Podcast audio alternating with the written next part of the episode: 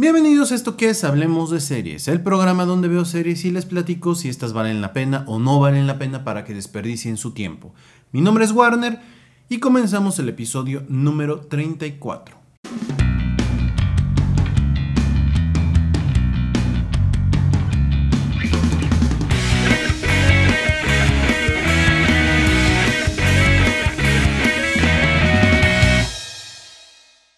Así es, llegamos al episodio número 34. Para mucha gente será, no manches, episodio número 34, pues es bien poquito. Ajá. Es poco cuando, por ejemplo, hablas de una sola película. En el caso de Hablemos de Chine. Hablemos de Chine ya casi llegamos a los 80 episodios.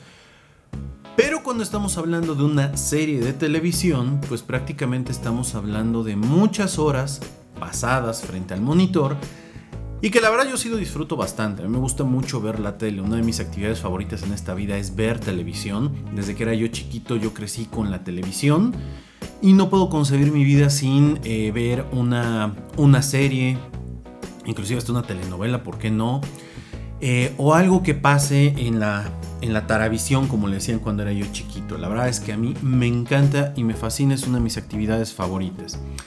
Y en esta ocasión vamos a platicar de dos de las series que sacó Disney Plus en este 2021. WandaVision y por otro lado Loki. Seguramente estarán pensando, oye, ¿cómo es posible que si este es un programa patrocinado por Billions Comics, la tienda del coleccionista de cómics, pues hayas esperado tanto para poder sacar un eh, episodio sobre estas series que, bueno, básicamente son de superhéroes. Y la verdad es que les voy a decir algo. Ustedes saben lo que opino porque lo dejo claro prácticamente en todos los episodios. Este rollo que se traen los youtubers o algunos podcasters que eh, lo que hacen es ven un tráiler y a partir de ese empiezan a elevar el hype de la gente de, de una manera muy estúpida creo yo. Porque pues un tráiler lo único que busca es eso, elevar el hype, pero realmente no estás viendo nada de la serie. Y esto pasó con WandaVision. Cuando vimos los primeros trailers de WandaVision, pues en, realidad no sabíamos de qué iba a tratar. Veíamos fragmentos de lo que la serie era y nos daba a entender que iba a ser una serie basada en otras series de televisión eh, de diferentes épocas en la televisión norteamericana. Y hasta ahí nada más. Entonces empiezan todos, ¿no? Con, ah, es que este. Elizabeth Olsen eh, se ve bellísima, hermosa. Ah, sí, puede verse bella y puede verse hermosa. Pero eso no me dice si va a ser una buena actuación, una buena interpretación, si realmente lograron el objetivo, ¿no? De la, de la serie. Eh, Paul Bettany, pues bueno, sale en maquillaje todo el tiempo, ¿no? A mí me parece un buen actor, pero pues estos trailers no me decían mucho aparecían algunos personajes por ahí como Catherine Hahn. En, obviamente sigo hablando de los trailers, pero no me decían quién era esta persona. Entonces, bueno, la verdad es que eh, eh, yo subirme en el tren del mame como la mayoría suben, la verdad no. Punto número dos, y por lo cual no había hablado de estas series, la verdad es que eh, hubo un hype muy muy fuerte y algo que a mí, a mí en lo personal sí me molesta, no sé los demás, es que eh, luego, luego que acababa el episodio, ya en todas partes del mundo, en idioma inglés, español, en francés, en todos lados, ya estaban subiendo el video sobre mi reacción al episodio 1. O estos videos que a mí me parecen, la verdad, bastante patéticos, ¿no? Donde te explico eh, este, el episodio número 4 de la serie explicado. Pues que de verdad somos tan estúpidos que necesitamos que nos lo expliquen. La verdad es que dije, no, yo no me voy a subir en ese tren. La verdad es que esta idea de, tener más views y eso, a mí en lo personal no me interesa. Esa es una realidad. Eh, ni ni eh, Billions TV, ni hablemos de series, ni hablemos de cine, ni tampoco hablemos de cómics, viven prácticamente de eso. En realidad estos son programas que me ayudan a dar un poco de difusión a la gente que se quiere aproximar, ¿no? Por ejemplo, a los cómics, a la gente que quiere ver una, una buena serie de televisión. y que quiere saber si realmente valdría o no valdría la pena acercarse. Y en realidad, bueno, pues nosotros vivimos de prácticamente la venta de cómics. Eh, ¿Ayudan los videos? Sí, sí ayudan porque la verdad es que en este último año hemos crecido bastante en, en ventas, eso me parece muy bueno. Es un negocio difícil, sí, no digo que ser youtuber o que hacer eh, podcast no sea difícil, pero bueno, nuestro core business básicamente es la venta de cómics. Entonces, yo no me subí a ese tren del mame porque la verdad no se me hacía como interesante. Y además, eh, todos dicen exactamente lo mismo porque todos son una copia de la copia de la copia de la copia. Creo que de los pocos videos que llegué a ver en donde se habla de estas series y que la verdad vale la pena porque pues por lo menos te ríes, son los videos del canal del Fede Wolf o el Fede Lobo, es que no me acuerdo en cuál pasa lo de las series en donde prácticamente hace un resumen de WandaVision y creo que tiene el otro donde hace un resumen de Falcon and the Winter Soldier y el de Loki, si mal no recuerdo, o el de Loki creo que todavía no lo ha sacado. Pero bueno, vamos, vamos a, comenzar a hablar de esto ya que me quejé, hice la catarsis. No les den views a esos, esos videos, digo, no quiero sonar como el viejito, no, no le den views a esas cosas. O sea, pero no le den views porque en buena onda, pues muchas veces no te dicen nada y lo único que hacen es arruinarte la serie, ¿no? Te lo dicen con spoilers y todo. En este caso voy a tratar de que no haya spoilers, ¿no? Al final del día voy a hablar de las cosas que rescatan la serie. Creo que ya mucha gente la vio, a lo mejor hay gente que no la ha visto y bueno, pues a lo mejor esto la anima a verla. Para empezar, WandaVision es una miniserie, no es una serie que vaya a tener una continuación directa. Entonces es solamente una temporada. La temporada consta de nueve episodios. Nueve episodios en los cuales, a ver, Quiero que lo vean así. Imagínate, yo me imagino que dentro de los planes de Marvel no estaba a ser una película de, la bruja escarlata o de visión. Definitivamente no estaba en sus planes. ¿Por qué? Pues porque son dos superhéroes. Eh, vamos a ponerlo así, secundarios, ¿no? Dentro del, dentro del roster de los Vengadores. Oye, no, eh, eh, hay series, los Avengers West Coast, donde ellos son protagonistas. Oh, hay historias muy buenas, por supuesto que las hay, yo no voy a negar eso en el mundo del cómic. Sin embargo, no son superhéroes que mm, tú digas, ah, salió el cómic de Wanda, vamos a comprarlo, ¿no? Y, lo convertimos en una de esas ventas masivas. No, para nada, eso no pasa. Y el que les diga qué pasa, pues está en el hoyo, ¿no? No conoce este negocio.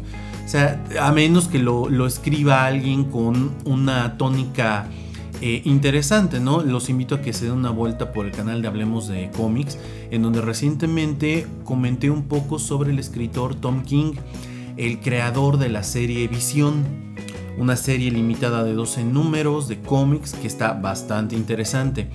Es difícil de conseguir esa serie, por supuesto, no, no porque no porque haya sido planeada así, fue una serie limitada de 12 números en la cual el escritor hizo un trabajo magistral, explotando muchísimo uno de los temas que más le gusta, que es la, la depresión, la ansiedad, ¿no? estos temas muy grunge, diría yo.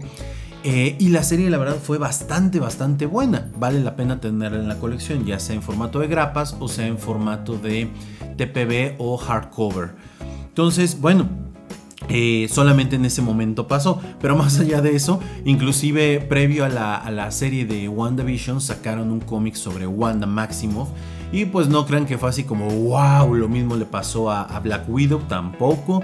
Lo mismo, bueno, con Loki creo que también fue un poquito diferente. Eh, sobre todo porque el dibujo era de Javier Basaldúa, un este, dibujante mexicano de estos que, hacían eh, las famosas historietas, ¿no? Este, mexicanas con ese tono picante, se los recomiendo bastante. Este, y mucho menos pasó con Falcon and the Winter Soldier, ¿no? Que inclusive hasta les dieron una pequeña miniserie, ¿no? Una serie regular y pues que tampoco despegó. Entonces, bueno, por eso creo yo que no era viable hacer una, eh, una película. Pero bueno, se les ocurrió Kevin Feige y el equipo que tiene alrededor, Kevin Feige, no sé la verdad cómo se pronuncie, el, gran, la gran mente atrás de todo esto del universo de, Marvel, se les ocurrió que bueno, oye, pues en lugar de hacer una serie de televisión, ¿por qué mejor? Digo, una, una película, ¿por qué no mejor? Explotamos lo que se puede hacer en una serie de televisión. Y la verdad es que creo que les resultó bastante. Yo no me hubiera imaginado cómo es que eh, hubieras podido plasmar esto que vimos en la serie en una película. Sobre todo que la serie te permite extenderte un poco más y contextualizar mejor sin hacer tantas supresiones de tiempo y tener un corte que al final a nadie le vaya a gustar. O sea, creo yo, la verdad, que es una historia magistral. De entrada, es una historia de orígenes de personajes, independientemente de que hayamos visto la película de Age of Ultron eh, y el final de, no me acuerdo cuál película fue de Marvel, en donde la escena post créditos nos plantea a los hermanos Maximoff este, como un experimento.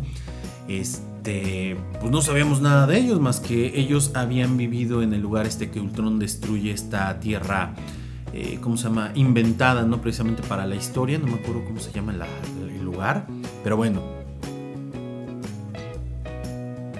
Perdón, estoy tomando mi café. Este nos cuentan la historia de, orígenes de estos superhéroes para la segunda... Bueno, en un momento nos van a contar el origen de los poderes de Wanda, que no es precisamente lo que nosotros estábamos pensando. Hay que echarle un ojo. Pero la manera como está contada esta serie. Esta serie está contada desde un punto de vista del sufrimiento de Wanda Maximoff. Eh, un personaje que además de perder a su familia, además de perder al hermano, viene de perder al amor de su vida, que es un androide, ¿no?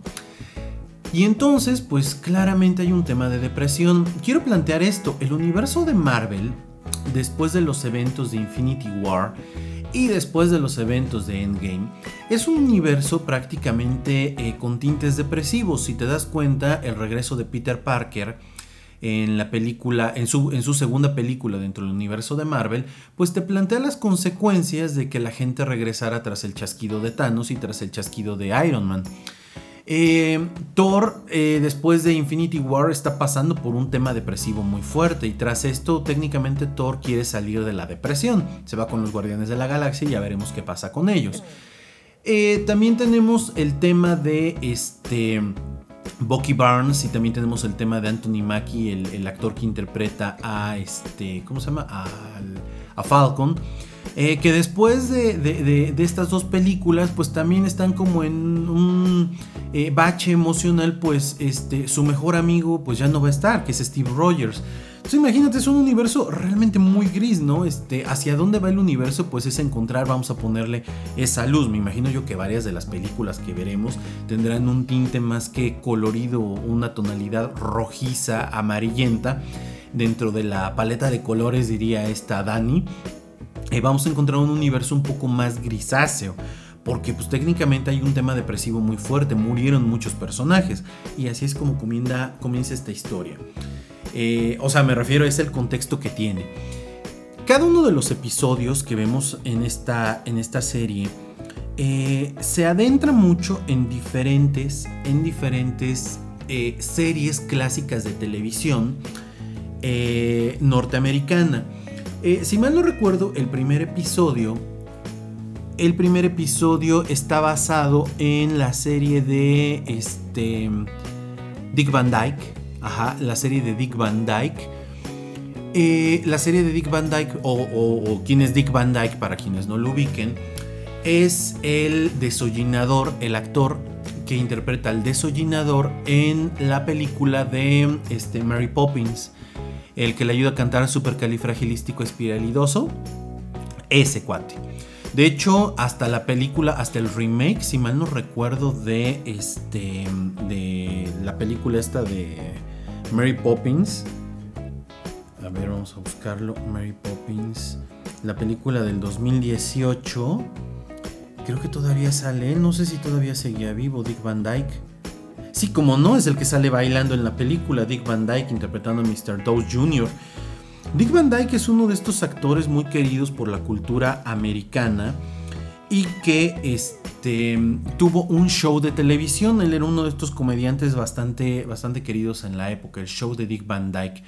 Un show donde pasaban, eh, sus habilidades histriónicas eran bastante buenas. ¿No? Quiero, quiero decirlo así, muy del estilo de la comedia de Chaplin, muy del estilo de la comedia de este, Buster Keaton. Quienes no conozcan a Buster Keaton, era el, rival en, en, taquilla prácticamente de las películas de Chaplin. Poca gente realmente lo conoce, pero los invito a que vean películas de Buster Keaton porque la verdad tiene unas habilidades histriónicas maravillosas. De hecho, si mal no recuerdo, él vino en la gira donde venían también eh, Chaplin y el gordo y el flaco con la empresa de Carno, que fue la que los trajo a América y creo que de ahí es de donde él despega. Pero bueno, está basada prácticamente en esa serie y la relación que tiene con la pareja sentimental Dick Van Dyke.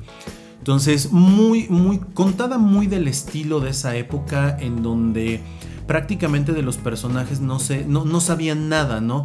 Eh, me refiero a, ajá, están recién casados, ¿no? Pero pues les empiezan a hacer una serie de preguntas de cómo se conocieron y pues es como un sueño, ¿no? Eh, no sé, yo solamente llegué acá y si alguien en mi sueño me empezara a cuestionar cómo llegué acá, no tendría yo ni idea. De hecho, cuando tú quieres contarle tu sueño a alguien, no sabes cómo llegaste ahí, solo sabes que estabas en X o Y punto, no sabes cuánto tiempo ha pasado lo cual nos empieza a dar ciertas pistas con respecto a la serie, ¿no?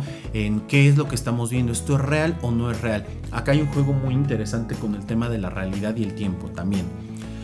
El segundo episodio, el segundo episodio de WandaVision, este, nos va planteando, nos va planteando una idea más tipo eh, Bewitched Bewitched eh, fue una serie, eh, yo creo que un poco Bewitched y un poco este, ¿cómo se llama la otra serie?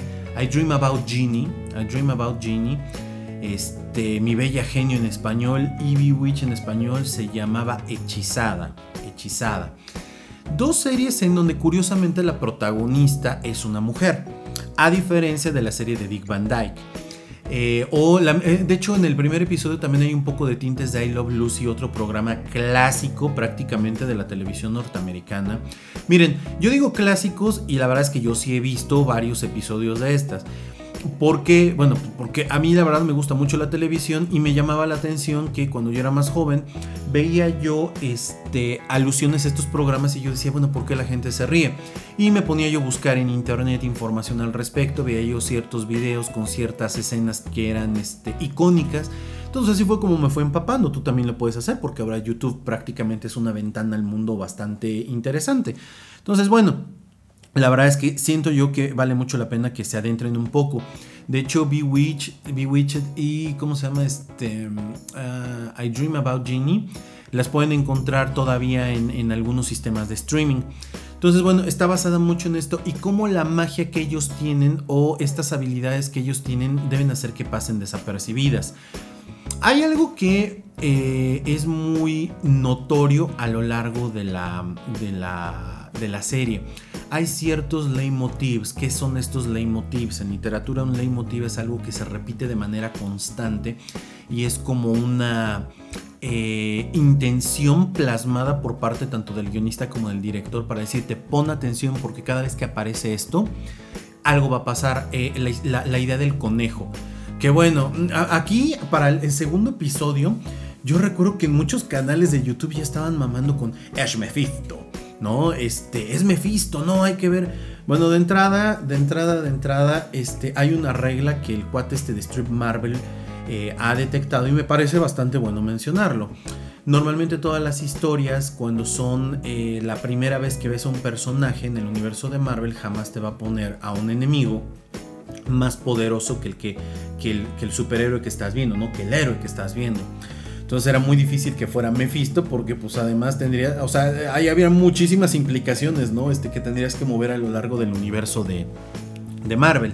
Pero bueno, creo que la verdad, este, bueno, esas especulaciones estaban totalmente fuera de contexto.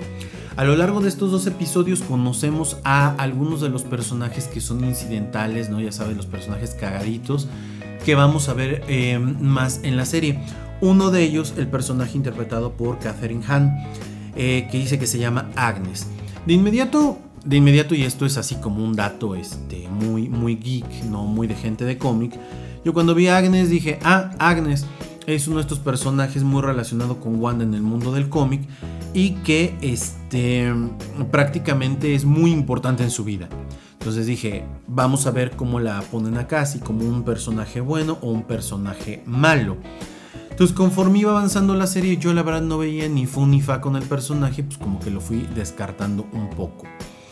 Me gusta mucho lo que hacen con Paul Bettany a lo largo de la serie, porque Paul Bettany se empieza a dar cuenta que hay algo que no está este, eh, bien, ¿no? Hay algo que no está bien y él siendo una super máquina, pues prácticamente empieza a darse cuenta de todas estas señales.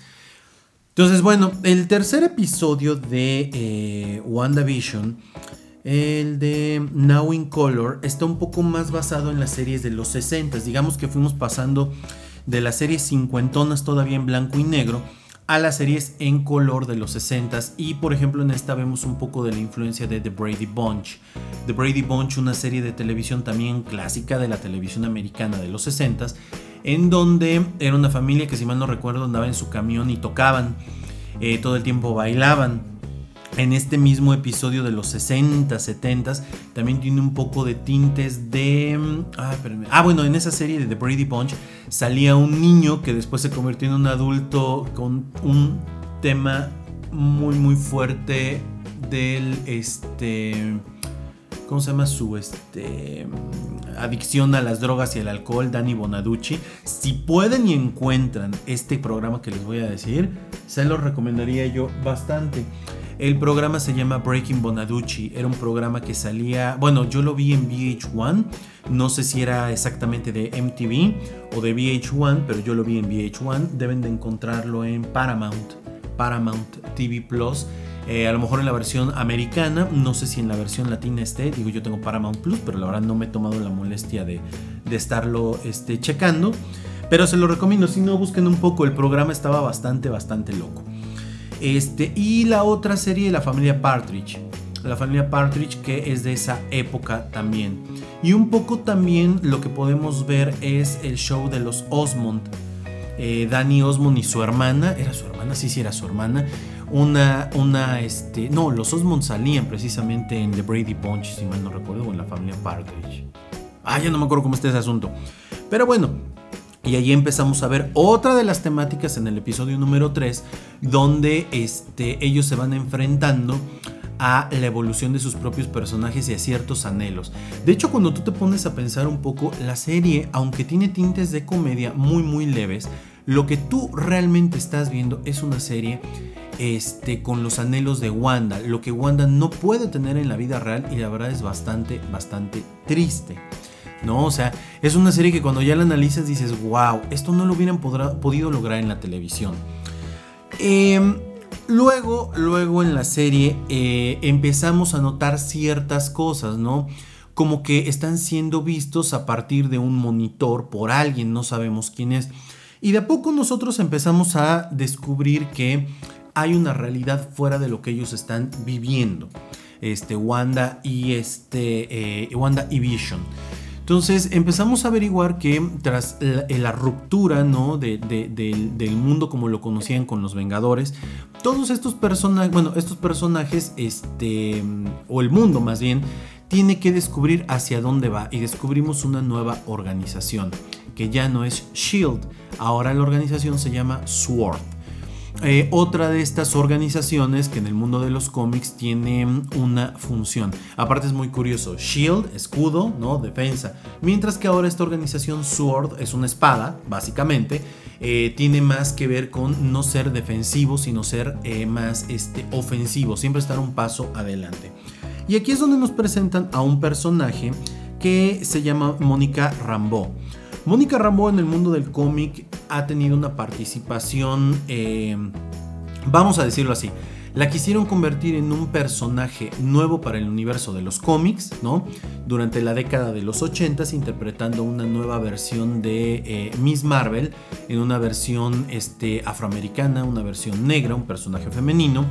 Y de hecho ella aparece en la serie limitada de 12 números de eh, Marvel Super Heroes Secret Wars de los 80s, mediados de los 80s, donde por primera vez aparece el traje negro de Spider-Man. Y acá, de inmediato, cuando la mencionan, pues uno dice, oye, este personaje va a tener cierta relevancia. Interpretada por Teyona Paris, que eh, para quienes no lo ubiquen, ella aparece en la tercera, no, en la cuarta temporada, debe ser en la cuarta temporada de este, Mad Men como la primer secretaria de color que aparece en la oficina de este. Ay, ¿cómo se llamaba la empresa de, de, Mad Men? Este. Es que después tiene un nombre larguísimo. Price. bueno, donde trabajaban estos este, publicistas. Y bueno, es la única serie que yo recuerdo. También va a aparecer en la película esta que estoy esperando con muchas ansias de Candyman. Una película producida por este... Ay, ¿cómo se llama? Jordan Peele Jordan Peele, que es escrita, no, no es producida por él, es escrita por Jordan Peele. Yo me había quedado con que era productor, pero no, él es productor de las cuatro, eh, las cuatro como mini películas que van a sacar a lo largo de octubre con motivo de este Halloween. Pero bueno, sigamos avanzando. Nos presentan a este personaje y de repente también en la serie nos vuelven a introducir a otro personaje que ya no habíamos visto en el universo de Marvel a eh, la actriz Kat Dennings interpretando a Darcy Lewis, un personaje que ya habíamos visto en las películas de Thor, la que le pone a Mjolnir Miau Miau. Entonces la volvemos a ver acá, pero ya en un papel este, más maduro, un papel en donde sigue teniendo estos tintes de comedia que le vimos en Two Broke Girls. Este, pero ahora ya este personaje este, pues es eh, una doctora en física, una onda así. Entonces eso está súper interesante porque empezamos a ver que algo está pasando. Algo está pasando más allá de lo que estamos viendo como programas de televisión. De hecho, dentro de la misma serie, este, One Day Vision eh, logran tener hijos, pero estos son personajes que en realidad no tienen una... En el mundo de los cómics, en el mundo de los cómics ya los hemos, este, ya los hemos visto, pero acá es la primera vez que nos los presentan. Eh, la verdad es que llama, llama muchísimo la atención, ¿no? Porque este, son un personaje, pues que es un robot, es un sintético, y una bruja que tengan hijos, de repente te llega a cuestionar si lo que ella está haciendo realmente está pasando o no está pasando en el, en el, en el mundo real o lo van a poder sacar. Entonces, la verdad es que este, hasta ahí todo mundo nos sacamos de onda, porque además en estos siguientes episodios empezamos a ver alusiones a series netamente ochenteras. ¿Qué tengo que reconocerle a la serie? La serie tiene un trabajo de producción buenísimo, el trabajo de vestuario es increíble. Toda la ropa no demerita ninguna de las épocas. De hecho, en la, en la, en la serie, en los capítulos que hablan sobre la serie de los 80s, bueno, las, las alusiones a las series de los 80s hacen alusión a Family Ties, una serie de televisión también que en Estados Unidos eh, pasaba en estas cadenas muy conservadoras tipo ABC en su momento, eh, donde el personaje principal era la familia de Michael J. Fox, aquel legendario actor que interpretó a, este, a, Marty McFly en la trilogía de este, Volver al Futuro. Eh, también vemos un poco de alusiones a otras series clásicas como de los 80s, de los 90s, como son este. Ay, este. Ay, la serie donde salen las hermanas Olsen. Ay, esta serie se llama. Full House. Full House que la pueden encontrar en Netflix y hay una nueva versión que la verdad es bastante interesante. A mí me gustó. Este, también un poco de alusión a las series de. Ay, donde aparece Patrick Duffy. A lo mejor ustedes dicen quién es Patrick Duffy. Patrick Duffy es un actor este, de, eh, series americanas bastante buenas. Él sale en Dallas, una serie que duró bastante y que tiene unos giros bien interesantes. Es en realidad una gran telenovela, ¿no? aunque la venden en formato de serie, sobre unos petroleros de, de Dallas, precisamente la historia de unos hermanos, la familia. Muy, muy buena la serie, se la recomiendo. Y, ay, ¿cómo se llamaba esta actriz que hacía este, calistenia en esa época y, vendían sus videos? Ay, no me acuerdo. Eran un papá soltero, una mamá soltera que se casaban y juntaban a sus dos grandes familias, ¿no? Con todo lo que eso implicaba. Otra serie clásica de los, de los 80s, 90s por ahí. Entonces, decía yo, tiene un trabajo de producción muy, muy bueno la, la serie. Eh, y poco a poco nos van llevando hasta series, por ejemplo, como Modern Family. Bueno, haciendo alusión a Modern Family. Eh, en donde vemos mucho esta ruptura de la cuarta pared, inclusive también con la serie de Malcolm in the Middle. Entonces vemos todo, todo, todo lo de la cultura, todo, toda una, una cultura sobre series de televisión americanas de diferentes épocas. Y poco a poco vamos a ir entendiendo por qué pasa esto y por qué la mente de Wanda está haciendo estas alusiones tan fuertes a estas series de televisión. Creo yo que la, verdad la serie es muy muy buena, tiene un trabajo de producción muy bueno, no solamente en el vestuario, sino en lo que logran hacer con los personajes. Eh, Wanda tiene eh, una, una personalidad muy muy cambiante, nos demuestra que es una gran actriz, muy muy buena actriz y que merece continuar dentro del universo cinematográfico de Marvel, no tanto por el personaje, sino por lo que ella puede lograr hacer. Eh, mucha gente empezó a hablar acá de la idea del multiverso. En realidad, esta idea del multiverso pues fue una chaqueta mental que prácticamente todo mundo se hizo y que en realidad pues no, no pintaba para allá. Básicamente no había ningún elemento. Por ahí hay quien dice, no, es que aparece Pietro, el de los X-Men. No, en realidad te, te, explican pues, que él no era Pietro, ¿no? Que en realidad era una persona de, este, de, esta, de esta realidad que, que pues como la mayoría conocíamos las películas de X-Men, dijimos, ah, mira, es un este, personaje de otro universo, multiversos en automático. Y la verdad es que pues nada que ver. Creo yo que es una serie que eh, la vas a disfrutar mucho si no la has visto. Si ya la viste, te recomiendo que la vuelvas a ver y que valores esto. Estás viendo una historia dentro de otra historia Sí, porque toda esta manera de contar lo de, lo de este, ¿cómo se llama? Lo de el, el, de braille mental que está teniendo Wanda, lo estamos viendo a partir de eh, cosas que a, ellas les, a ella le significan mucho, pero está dentro de otra historia, la, el manejo de la depresión. Creo yo que la serie deja, deja la vara muy alta para las que siguieron, que concretamente la siguiente serie es Falcon and the Winter Soldier, pero de esa voy a hablar después. Voy a hablar después porque la quiero juntar un poco con What If. Me parece que son dos series que cumplen, pero en realidad no han emocionado tanto y hay, ciertos elementos que tienen en común estas dos series. Vamos a hablar ahora de la siguiente serie. Vamos a hablar ahora de Loki. ¿Sale? Bueno, datos únicamente para cerrar con WandaVision es el director es Matt Shackman.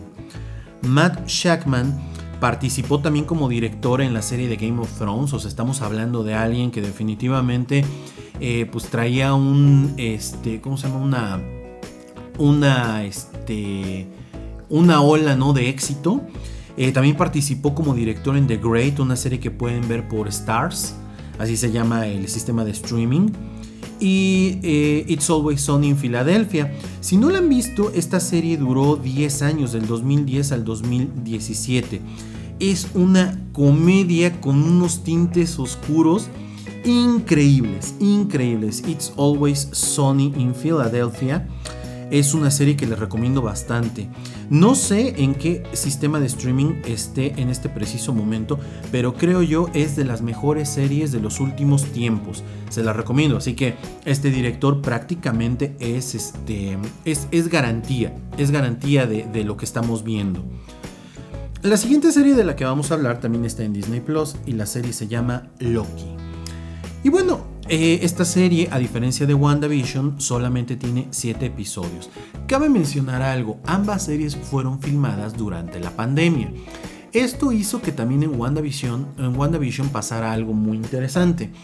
Eh, ciertos personajes no pudieron ser desarrollados de mejor forma o integrados de mejor manera debido a las restricciones de la pandemia. Y por otro lado, Loki, a Loki le ayuda muchísimo esto de que la serie haya sido filmada así porque te permite una atmósfera de más misterio el hecho de que no haya tantas cosas alrededor, ni tampoco tantos personajes. ¿De qué va la serie de Loki? La serie de Loki la podemos ubicar prácticamente, prácticamente al final de Endgame. ¿Ok? ¿En qué momento precisamente? Cuando viajan al pasado, concretamente al año 2012, y se topan concretamente con las, este, el tercer acto y cuando lo llegan a perder, este, lo, pierde Tony Stark, Loki lo toma y se va. Si tú haces corto en ese momento y te vas directamente a la serie de Loki, lo primero que te vas a topar es que Loki aparece en un punto diferente de, la Tierra y de repente cuando Loki se libera, se abre una puerta dimensional estilo este, Rick y Morty. Por una sencilla razón, muchos de ustedes seguramente encontraron como que ciertas alusiones a la serie de Rick y Morty. ¿Por qué? Bueno, porque esta serie tiene un elemento bien interesante. el este, escritor de la serie de Loki es productor prácticamente este, de, Rick y Morty. Entonces, esta manera de cómo em, se trasladan de un punto a otro a través de estos portales muy Rick y Morty es porque pues el escritor, el escritor de, y productor de Loki, pues es el mismo de Rick y Morty. Entonces, este, pues por eso hay ciertos elementos. Si ustedes nunca han visto Rick y Morty, miren, se las voy a recomendar. Me parece una em, animación mala, a mí no me gusta la animación o sea, me refiero a este tipo de animación. Pero me parece que es una serie muy irreverente estilo Bojack, Bojack Horseman. Que a mí, por ejemplo, Bojack Horseman no me gusta su animación, pero me encanta su sentido y los temas que toca y cómo los toca, ¿no? El tratamiento que tiene la serie. Entonces, bueno, esa es una. Y el, este, el director es Kate Herron. Kate Herron tiene esta serie de Sex Education, que es una serie, si mal no recuerdo, original de Netflix, que eh, si bien no ha tenido la, eh, la proyección necesaria, me parece una serie interesante, me parece una serie interesante que valdría la pena. Yo he visto solamente unos cuantos episodios, vale la pena a lo mejor echarle un poquito de ojo a lo que eh, a lo demás, creo que vi el primero y el segundo episodio nada más. Entonces, bueno, es una serie, esta es una serie donde el personaje principal es Loki interpretado nuevamente por Tom Hiddleston. Eh, que bueno, ¿qué podemos decir de Tom Hiddleston? Es un gran actor, pero ahora lo rodean de un reparto muy diferente al que estaba acostumbrado. Para empezar tienen a Owen Wilson interpretando a Mobius. ¿Quién es Owen Wilson? Bueno, Owen Wilson es un actor principalmente de comedia. A él lo podemos ver en eh, eh, Wedding Crashers, Los Casanovias, junto con su gran amigo este, Vince Vaughn. Vince Vaughn, que a mí me parece un mal actor en toda la extensión de la palabra, pero este, eh, bueno, hacen una buena pareja en esta película. No es la gran película, pero es una película con la que te vas a reír. También aparece en Los excéntricos Tenenbaums. Esta es una película eh, dirigida por el grandioso director Wes Anderson. Este, a lo mejor si no le suena quién es Wes Anderson, este, bueno, pues él es el director de la película nominada Mejor Animación en el 2018 en la gala de los Oscars, Isla de Perros. Y es un director que tiene... No, no sé cómo decirlo. Es un director excéntrico y es un director que se atreve a experimentar con cosas que no cualquiera lo haría. Otra de sus películas es El Hotel, El Gran Hotel Budapest. Vale mucho la pena que en algún momento hablaré de él en Hablemos de China, pero bueno. Este es el actor Luke Wilson. ¿A quién más tenemos acá? Aquí también tenemos a Gugu Mbata Rao, interpretando a Rabona Renslayer. Eh, el personaje de la princesa Rabona, acá no es la princesa Rabona, simplemente es Rabona, es un personaje muy relacionado con Kang el Conquistador en los cómics. Y ya desde ahí nos va dando como que ciertas pautas de, bueno, hacia dónde podría ir la serie. Pero hay otro personaje que le roba pantalla prácticamente a Tom Hiddleston, a Loki, y que es el personaje interpretado por Sofía Di Martino, em, que interpreta un personaje llamado Sylvie. Sofía Di Martino no es una de estas grandes actrices con el gran palmarés. Ella sale en este eh, Yesterday. Yesterday, una película bien interesante que es prácticamente este, una, una, película en donde qué pasaría si el mundo olvidara que los Beatles existieran y solamente una persona lo recordara. ¿Qué haría con la música de los Beatles? Se la recomiendo mucho. Y ella tiene un, este, eh, ¿cómo se llama? Un, un papel, pues, secundario básicamente en la película. Pero en la serie interpreta a Sylvie, una versión alternativa de Loki. Y lo que vemos acá es una, una, película, una serie que a mí en lo personal me recuerda a varias películas. De entrada, me recuerda un poco a la tónica ¿sí? de Clockwork Orange de este del director, ay, se me fue el nombre, maldita sea. Este, por favor, no me odien, se me van los nombres muy gacho. Este, pues es el director de culto más importante de la década del 60, el 70, ¿no? Autor de Full Metal Jacket. No, les digo, o sea, para que vean que sí sé de quién estoy hablando, ¿no? de la obra que no culminó, que era Ojos Bien Cerrados, que acabó teniendo un toque de Tom Cruise. Maldita sea, no me acuerdo del nombre, pero bueno, X. ¿En qué sentido tiene un toque así? Tiene un toque así por la idea de, este, el autoritarismo, por la idea del sistema totalitario. Eh, ¿Cuál es el contexto? La famosa, la sagrada línea del tiempo. Una línea que no puede ser alterada bajo ninguna circunstancia porque si la línea del tiempo se altera, todo se sale de control. Y entonces existe una fuerza, este, los guardianes del tiempo, dedicada prácticamente a detener que esto pase. Por momentos, y no me equivoqué, eh, al inicio, cuando hablaban de los guardianes del tiempo y los pintaban como tan místicos, me recordó mucho al mago de Oz. En el mago de Oz vemos que se habla del mago de Oz, esta persona en la película y en, el, libro de este, Baum. No, ¿quién es el escritor del mago de Oz? Se llama Baum, si mal no recuerdo. Esta idea de todo el mundo le tiene miedo al mago de Oz, pero en realidad el mago de Oz es un charlatán. A mí desde el inicio me dio esa impresión y miren, ahora sí que hay ciertas cosas que uno va detectando y dices, Puede que vaya por el lado del mago de Oz y fue por ahí. Por otro lado, les decía yo de este, esta idea de Clockwork Orange o la naranja mecánica, porque de cierta manera, y al ser Disney, pues no lo puedes poner como en naranja mecánica, pero eh, tiene un nivel de autoritarismo y totalitarismo cañón, ¿no? En donde lo que no, lo que no está con el sistema hay que deshacerse de él. Me llamó mucho la atención a dónde mandaban a las, a, las variantes, ¿no?